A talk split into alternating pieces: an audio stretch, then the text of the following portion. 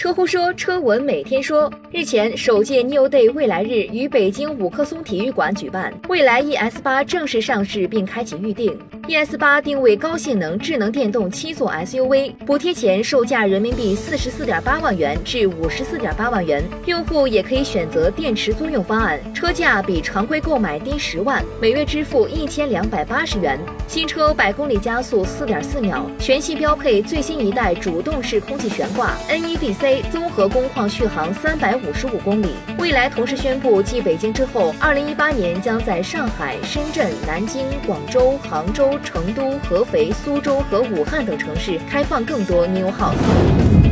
近日，贾跃亭在法拉第未来内部全员大会宣布，经过与投资人一个月的谈判，FF 成功完成了超十亿美元 A 轮股权融资。同时，贾跃亭将出任 FF 全球 CEO 和首席产品官，并推动 FF 的管理和组织变革，确保战略执行和产品落地。这也结束了 FF 成立四年以来没有 CEO 的历史。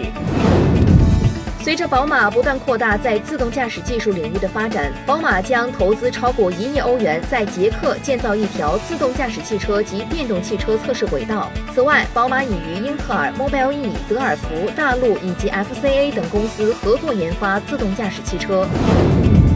近日，华晨汽车集团与法国雷诺集团正式签订合资协议，宣告华晨雷诺金杯汽车有限公司正式挂牌成立。未来，该公司将同时销售雷诺、金杯、华颂三个品牌的产品，并在二零二二年实现年销十五万辆的规模。微信公众号“爱车工”，更多新鲜有趣的新能源汽车资讯抢先放送。